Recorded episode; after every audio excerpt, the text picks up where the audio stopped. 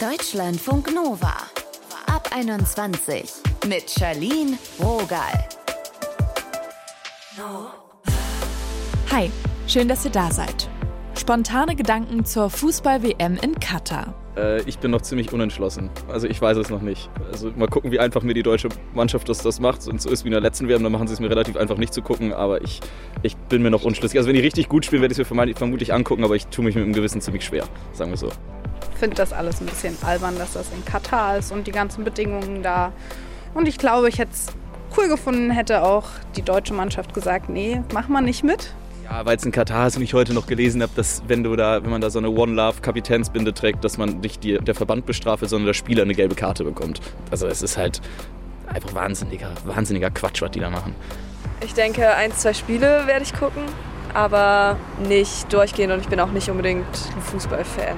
Ich gucke keinen Fußball. Also äh, ich bin nur punktuell manchmal, aber WM habe ich glaube ich noch nie geguckt.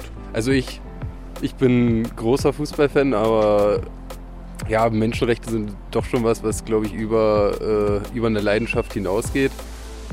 Von daher ist das für mich eine eindeutige Sache, warum ich das nicht gucke, wenn ich mir die Bedingungen angucke, unter der die WM dort geschaffen wurde. Meine Vermutung, ihr habt das schon irgendwie mitbekommen. Heute war das erste Spiel der deutschen Mannschaft und seit Monaten geht es bei dieser Fußball-WM nicht nur um den Sport, sondern auch um die zahlreichen Menschenrechtsverletzungen. Die WM läuft. Wie geht's euch damit? Sprechen wir drüber mit Fans und einem Fußballexperten vor Ort. Wir starten jetzt mit Lukas, der seinen Frust über die WM auf Twitter zwar teilt, aber trotzdem hin und her gerissen ist. Hallo. Hi, Servus. Wir zeichnen ja jetzt gerade dieses Gespräch auf, während das erste Deutschlandspiel gegen Japan läuft. Was wäre, wenn wir jetzt nicht sprechen würden? Was würdest du dann tun? Das ist schon sehr, sehr schwierig, muss ich sagen. Also ich würde es vielleicht nebenbei anmachen tatsächlich. Ich habe auch das Eröffnungsspiel mal angeguckt, um mhm. so mal diesen Vibe zu bekommen. Wie läuft es da wirklich ab und dies und das und jenes und was man da alles im Hintergrund wieder erfahren hat, was die FIFA verboten hat und dies und das und jenes. Das ist halt das, das nimmt auch so viel Euphorie aus dieser WM dann einfach raus, wo man dann keine Lust hat, großartig zu gucken. Also gestern liefen drei, vier Spiele, die mhm. habe ich gar nicht geguckt gehabt. Lass uns das doch mal vielleicht ein bisschen auseinanderdröseln. Bevor die WM gestartet ist, was hast du dir da vielleicht vorgenommen?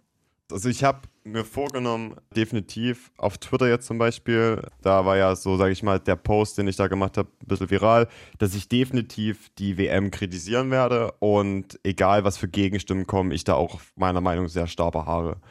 Äh, ich habe aber von Anfang an auch gesagt, ich werde nicht unbedingt jetzt jedes Spiel boykottieren, aber ich werde definitiv die WM nicht aktiv verfolgen ich werde, wenn ich bei Freunden bin und die machen das Spiel an, dann kann ich halt schlecht einfach gehen oder sagen, jo, jetzt wechselt mal. Das ist dann vielleicht ein bisschen unhöflich, aber könnte man schon, die, könnte man schon machen.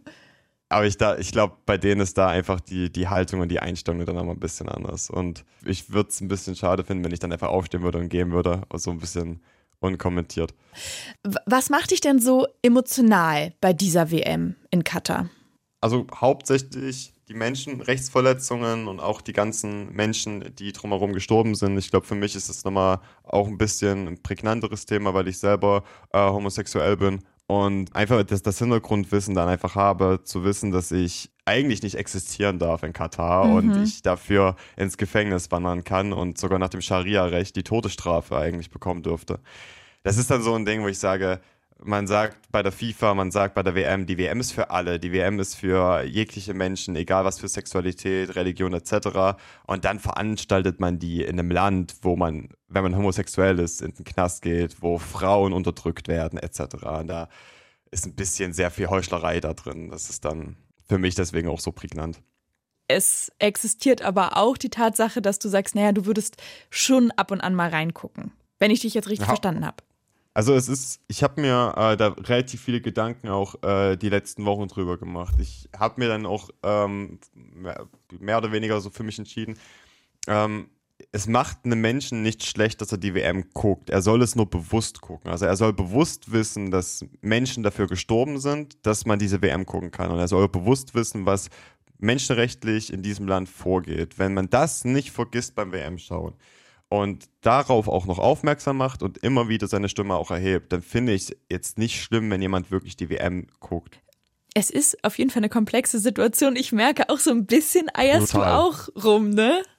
Naja, es ist halt dieser, dieser Kampf, den man dann auch selber hat. So, man will eigentlich Fußball gucken und eine WM ist im, eigentlich immer was echt Schönes und es bringt so viele Menschen und Kulturen zusammen, aber dann alles, was dort im Hintergrund passiert, ist dann doch wieder diese große negative Seite. Und dann will man selber die WM nicht gucken, aber dann gucken Freunde die WM und dann unterhält man sich mit denen Mhm. und dann erzählen die dir von der WM und dann denkst du dir so, ah, es ist, es ist schon unfassbar kritisch. Hast du denn das Gefühl, überhaupt an der WM vorbeizukommen, wenn du jetzt sagen würdest, du boykottierst das?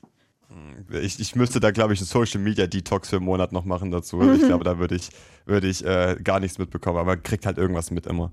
Sei es jetzt, wenn ich beim PC hochfahre und dann kommen dann diese Nachrichten von Microsoft rein, die über die WM gehen.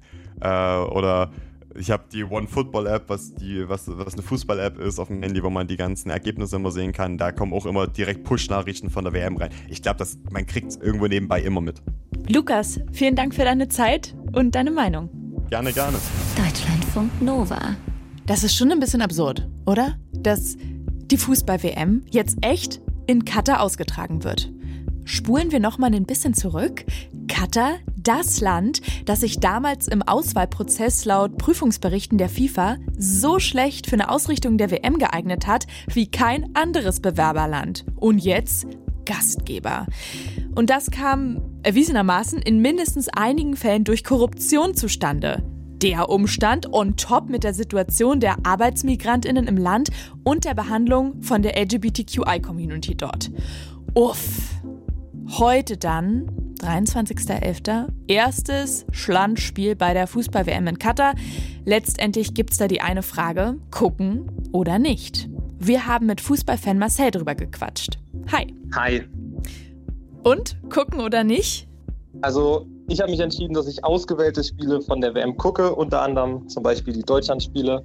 Und ich sag mal, das Eröffnungsspiel habe ich geguckt und ich werde vermutlich auch so Spiele wie das Finale gucken oder halt Spiele, die aus diversen Gründen irgendwie eine äh, gewisse Brisanz haben. Warum hast du dich dafür entschieden? Es ist ein bisschen komplizierter, als es eigentlich bei einer WM sein sollte. Ich, also die Deutschlandspiele gucke ich natürlich auch aus Interesse einfach an der deutschen Mannschaft. Also als Fußballfan und als Deutschlandfan hofft man natürlich, dass seine Mannschaft Weltmeister wird, auch wenn es nach dem heutigen Spiel vielleicht ein bisschen schwieriger werden könnte. Deswegen gucke ich die Deutschlandspiele schon einfach aus Interesse an dem Sport. Wir haben ja aktuell auch Vereinspause, also keine Bundesligamannschaften etc. spielen. Das heißt, das ist für einen Fußballfan natürlich aktuell schon ziemliche Dürre. Deswegen äh, ist es schon schwierig, so eine WM komplett zu boykottieren. Und andere Spiele jetzt, abgesehen von, der Deu von den Deutschlandspielen, gucke ich auch einfach aus Interesse an der Situation, die da aktuell herrscht. Was meinst du mit, du guckst es, weil, weil es interessant ist, was drumherum passiert? Naja, also diese WM ist ja unfassbar politisch. Und das ist ja eine WM, wo wirklich so viele Dinge einfach ganz skurril sind und auch einfach schlecht sind. Also, so, und dann guckt man sich das Eröffnungsspiel an und sieht, nach der Halbzeit sind schon im Stadion mehr als die Hälfte der Leute nicht mehr da. Dann äh, die Ecuador-Fans, die singen dann, dass sie Bier wollen, weil Bierverbot im Stadion herrscht. Dann äh, kriegt man mit, dass Fans gekauft werden, die Stimmung machen sollen. Dann hat man diese ganze Debatte um die One Love Binde. Man hat den äh, Iran, die bei der Nationalhymne schweigen und da ein Riesenrisiko für, für sich selber und für Angehörige eingehen. Und das ist einfach auch zum gewissen Punkt einfach extrem spannend, sich die WM dann auch aus den Gesichtspunkten anzugucken. Jetzt gar nicht, weil man unbedingt Bock hat auf Katar gegen Ecuador, sondern einfach auf diese ganzen Rahmenbedingungen, was da alles aktuell passiert. Weil, das muss man ganz klar so sagen, bei der WM wird Geschichte geschrieben, wenn auch kein gutes Kapitel der, der Fußballgeschichte. Aber ich finde, die komplett zu boykottieren, finde ich einfach unfassbar schwierig, auch aus, aus den Gesichtspunkten raus. Du könntest ja auch einfach Nachrichten lesen dazu. Das stimmt, aber es ist ja nochmal was anderes, wenn man jetzt sich selber auch ein Bild macht und das in dem gesamten Ausmaß sieht, auch in den Spielen selber drin, als wenn man jetzt nur Berichterstattung dazu sieht. Manche Menschen, die boykottieren ja ganz bewusst die Spiele. Jetzt auch mal von mir bewusst provokant gefragt, machen dir die Menschenrechtsverletzungen nichts aus? Wir machen die Menschenrechtsverletzungen absolut was aus. Also das ist auch absolut schrecklich, was bei der WM passiert. Und die WM sollte niemals in Katar stattfinden. Es ist natürlich schwierig zu beantworten, warum man die WM trotzdem guckt. Hm. Ich kam jetzt für mich zu dem Schluss, dass ich die ausgewählten Spiele halt einfach gucke, weil es einfach extrem spannend ist, was da passiert und ich das halt auch einfach sehen will. Also ich gucke es ja nicht unreflektiert und sage, ey, ultra geile WM, ist mir egal, was da passiert, sondern ich weiß, was für eine Scheiße da passiert. Und ich weiß auch, dass ich keinen Bock habe, dass nochmal eine WM in so einem Land stattfindet. Aber es ist einfach zu skurril und spannend, was da aktuell passiert, dass ich da jetzt sagen kann, okay, ich, ich will diese WM komplett boykottieren. Als Mensch, der jetzt nicht unbedingt Fußballfan ist, ist es ja leicht zu sagen, ich gucke nicht. Wie schwer ist dir die Entscheidung gefallen? Extrem schwer.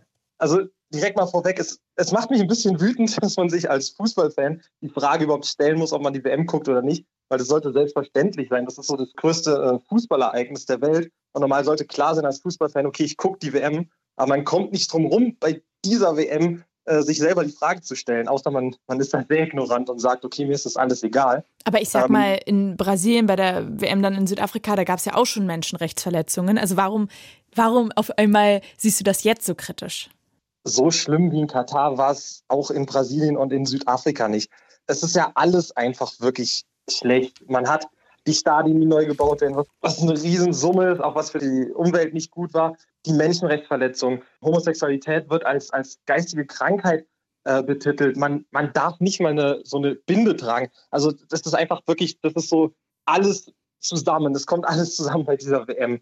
Also bei der WM muss man sich die Frage stellen, weil wenn man sich das bei der WM nicht die Frage stellt, bei welcher WM dann? Also wo soll die WM sonst sein, äh, dass man sagen kann, okay, hier ziehe ich für mich selber eine Grenze.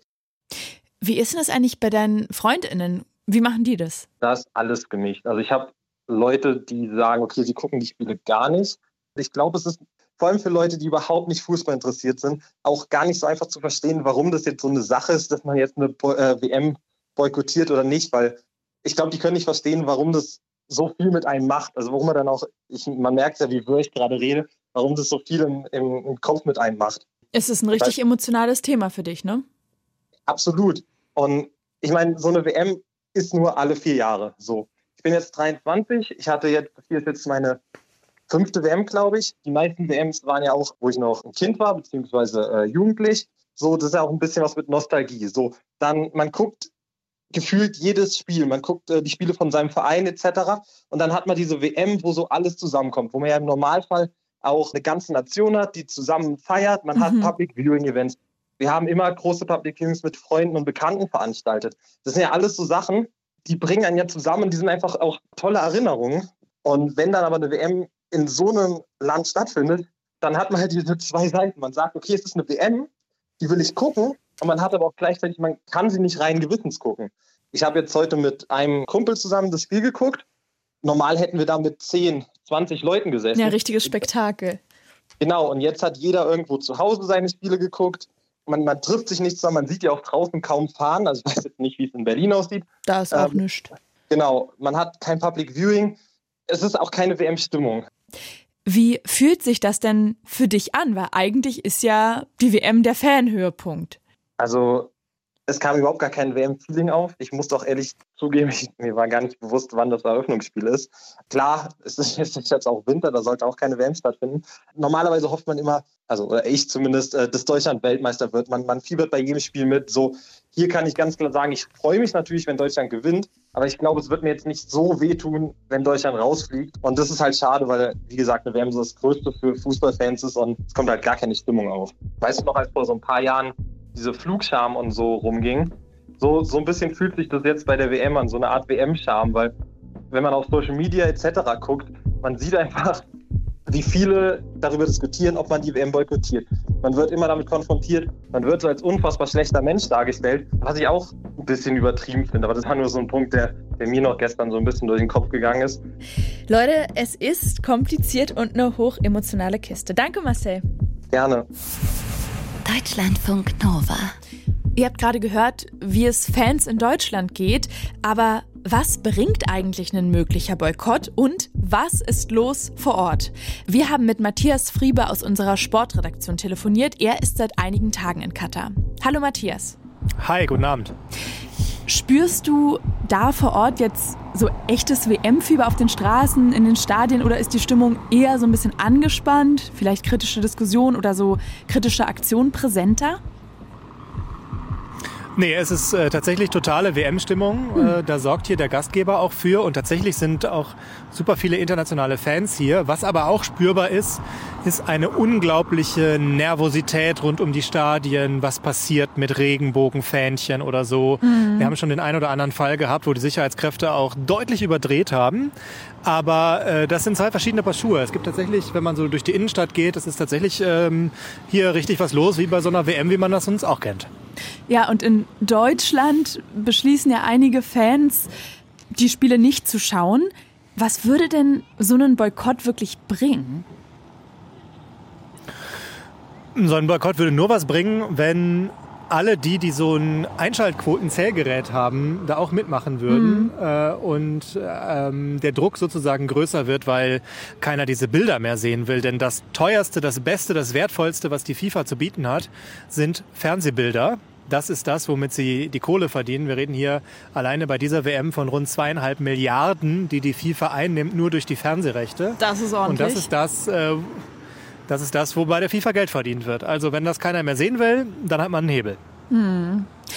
Es gibt ja viel Kritik. Der Emi von Katar, der warf den KritikerInnen aus gerade europäischen Ländern vor, so doppelte moralische Standards zu haben und damit zu arbeiten. Hat er denn recht? Weil deutsche Firmen verdienen ja an dieser Weltmeisterschaft. Ja, da muss man natürlich immer vorsichtig sein, wenn man da sehr deutlich wird und sehr laut mit seiner Kritik. Ähm, ich habe heute die Innenministerin getroffen, Nancy Faeser, die war ja auch beim Spiel Deutschland-Japan dabei. Und die hat ja auch auf der Tribüne dann diese One Love-Binde sich angezogen, als sie dann neben dem FIFA-Präsidenten mhm. saß. Und ich habe sie gefragt, ob sie das auch doppelmoralisch findet, dass sie hier ist, wenn und dass sie alles so deutlich kritisiert, wenn gleichzeitig die Bundesregierung äh, auch Gas äh, bezieht von Katar. Und da hat sie geantwortet, dass sie findet, man darf sich nicht isolieren als Deutschland und man muss trotzdem hinfahren zur WM, trotzdem die Gespräche führen. Katar ist auch wichtig, zum Beispiel wenn es geht, darum geht, ähm, Ortskräfte aus Afghanistan zu evakuieren. Und deswegen setzt sie darauf, dass man lieber hinfährt und das anspricht und damit redet und ähm, dass sie dann hier auch für die Mannschaft und die Fans da ist als Sportministerin, die sie ja auch ist. Wie sieht's denn aus mit dem Internationalen Fußballverband? Also die FIFA hat sich mindestens zu Teilen kaufen lassen und das auch nicht zum ersten Mal. Dann sind da noch die nationalen Verbände, also der DFB müsste da nicht mehr kommen, auch von dem Nationalteam außer Mund zu halten, wie heute auf dem Foto vor dem Spiel? Na, ich finde, dass sie den Mund zuhalten, äh, zugehalten haben, das ist schon mal etwas. Die anderen Mannschaften haben alle nichts gemacht. Äh, das mhm. ist zumindest was, was morgen dann in den Zeitungen ist, was jetzt im Internet zu sehen ist, was rund geht, was ein Zeichen ist. Aber klar, da müsste noch viel mehr kommen und äh, der DFB äh, ist da auch relativ schnell eingeknickt vor der FIFA. Ich kann mir nur vorstellen, dass der Druck hinter den Kulissen immens groß war. Da muss von FIFA-Seite aus richtig viel Schweinerei passiert sein. Ähm, ich würde mal sagen, das war bestimmt Mafia-ähnlich, was da passiert ist. Ähm, also äh, zu blamen ist vor allen Dingen die FIFA, aber die Nationalverbände hätten einen Hebel in der Hand und könnten den meiner Meinung nach noch ein bisschen stärker nutzen, um hier Druck aufzubauen. Wie ist das eigentlich für dich jetzt inmitten dieser ganzen Diskussion? Du bist in Katar und äh, dir liegt was an diesem Sport. Wie ist das emotional? Ja, vor allen Dingen bin ich ja dafür da, äh, hier zu sein und darüber zu berichten, was ich erstens sehe und zweitens, wie die Zusammenhänge da sind. Und mhm. dafür ist es super interessant, ähm, weil dieses Turnier wie kein zweites vorher eigentlich zeigt, wo, was eigentlich Profifußball bedeutet, äh, wie das funktioniert, wo die Geldflüsse sind, warum gewisse Entscheidungen getroffen werden, was dahinter steht. Und das kann man an diesem Turnier sowas von perfekt zeigen. Von daher ist das, was das angeht, eigentlich eine super Bühne zu arbeiten. Ähm, aber wenn ich so sehe, äh, was aus dem tollen Sport Fußball wird, den Milliarden Menschen auf der Welt lieben, dann äh, kriege ich manchmal auch ein bisschen Bauchschmerzen und denke, dass das so eigentlich nicht weitergehen kann. Matthias Friebe war das für euch aus unserer Sportredaktion live aus Katar. Ihr hört ihn von dort immer wieder bei uns im Programm und auch in Players, der Sportpodcast vom Deutschlandradio. Jeden Tag gibt es da eine neue Folge. Danke und tschüss, Matthias. Ciao. Das war ganz schön Input heute, ne? Die Folge ab 21 ist jetzt vorbei. Und was macht sie mit euch? Guckt ihr die Fußball-WM? Also meine Meinung, ich gucke definitiv nicht. Fairerweise, es fällt mir jetzt auch nicht super schwer, weil ich kein krasser Fußballfan bin. Ich bin gerade sehr gern konsequent. Wie fühlt ihr das? Seid ihr im Zwiespalt? Schreibt uns 0160 913 60852 und wenn euch der Podcast gefällt, dann schickt ihn doch gerne mal an eure Liebsten weiter. Mein Name ist Charlene Rogal. Wir hören uns. Deutschlandfunk Nova ab 21. Immer Montag bis Freitag auf deutschlandfunknova.de und überall, wo es Podcasts gibt. Deutschlandfunk Nova ab 21.